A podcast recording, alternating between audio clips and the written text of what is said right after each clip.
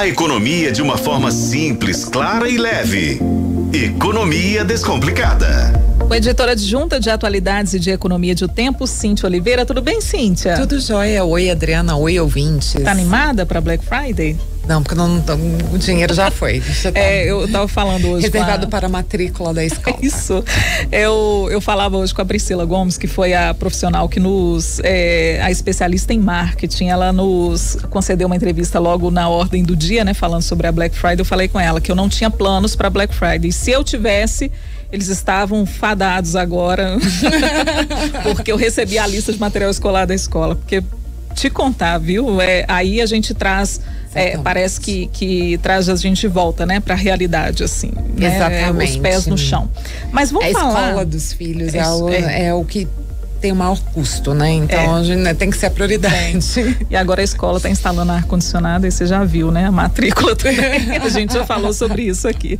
Ô, Cíntia, Black Friday, 36% dos brasileiros compram produtos indicados por influenciadores. Então, famosos. Ou seja, mais uma coisa tudo. para se ter cuidado, né? É. O que acontece? Essa é uma pesquisa da empresa de marketing Spark, que indica não só que 36% dos entrevistados foram compraram na Black Friday do ano passado Uh, contando com dicas de influenciadores, como 58% dos entrevistados disseram que compraram baseado em nos influenciadores nos últimos meses. Uhum.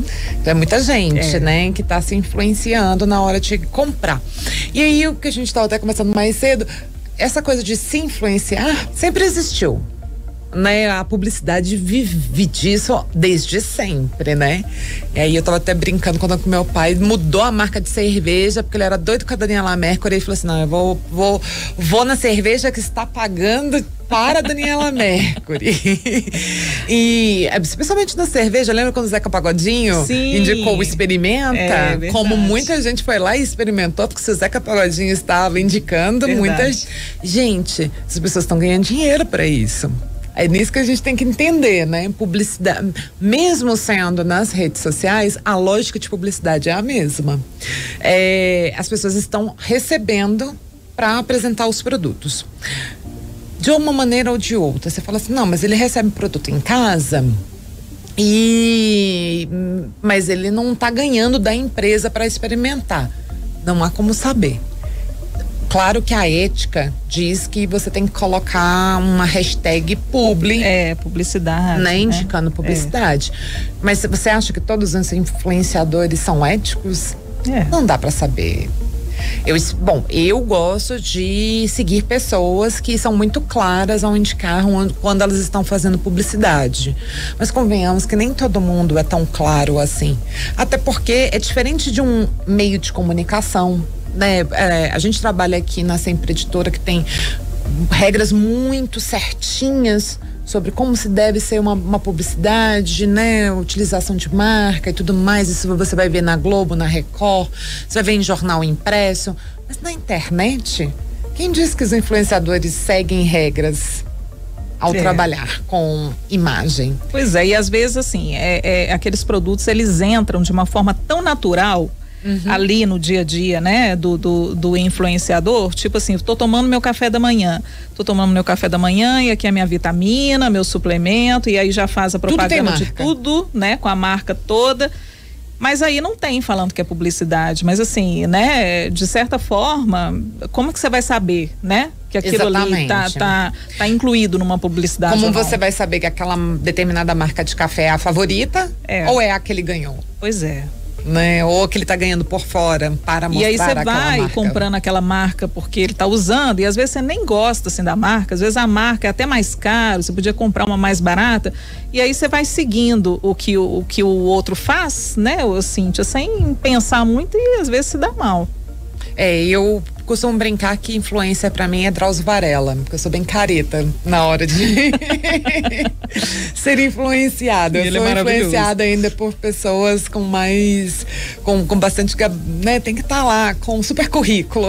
Eu ah, gosto é. ainda desse dessa coisa mais à moda antiga, ainda tenho dificuldade de Aí seguir o que vê... as blogueirinhas Usa. apresentam, usam e tal. É difícil. Eu não sigo nenhuma dessas super famosas com milhões de seguidores. Acho que no máximo a Camila de Luca, que eu acho muito maravilhosa, mas não costuma também mostrar muita marca. Começou a mostrar muita marca, muito produto. É, eu, eu, eu também gosto de seguir gente como a gente, sabe? Assim, são, são pessoas que. que não fogem muito da minha realidade, sabe? Exatamente. Então, não precisa ficar mostrando muito café não. da manhã e, e a vida do dia a dia. É.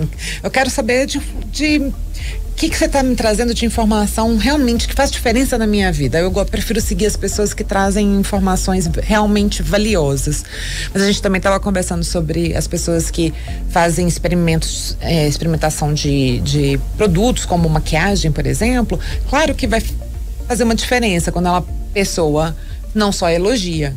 É. Né? Quando é aquela pessoa que se mostra crítica em relação a alguns produtos, aí você fala, olha, ela falou que esse é bom, mas ela já falou que aquele é ruim. Aí eu acho que daí rola da gente, né? Ah, deixa eu ver se essa influenciadora é, é boa mesmo na indicação. É, isso com certeza.